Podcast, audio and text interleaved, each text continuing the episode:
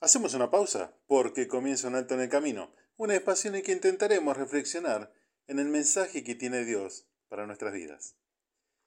Uno de los mayores temores con que carga el ser humano, tanto hombres como mujeres, es el de pasar vergüenza. Algunos aluden la frase a Juan Domingo Perón, otro a Domingo Faustino Sarmiento, en la que decían que se vuelve de cualquier lado menos del ridículo. Y también supo decir Simón Bolívar que de lo heroico a lo ridículo hay un solo paso.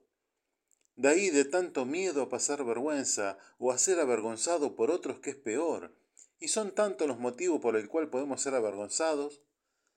Proyectos inconclusos, promesas incumplidas, fracasos, errores, y tantos proyectos han quedado en la gatera, como se suele decir, por el solo hecho del temor a fracasar y a pasar vergüenza.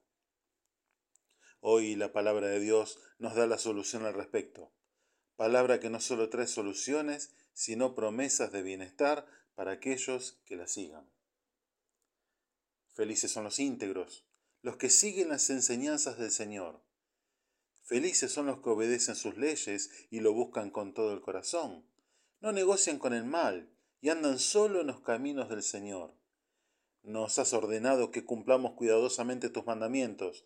Oh, cuánto deseo que mis acciones sean un vivo reflejo de tus decretos. Entonces, entonces no tendré vergüenza cuando compare mi vida con tus mandatos. A medida que aprendo tus justas ordenanzas, te daré gracias viviendo como debo hacerlo. Salmo 119, desde el versículo 1 al 7. Es tiempo de volver a buscar los mandatos del Creador, de recordar sus mandamientos, de aplicarlos a nuestras vidas, simplemente para no ser avergonzado y para que nos vaya bien y poder decir como el salmista, en mi corazón he guardado tus dichos para no pecar contra ti.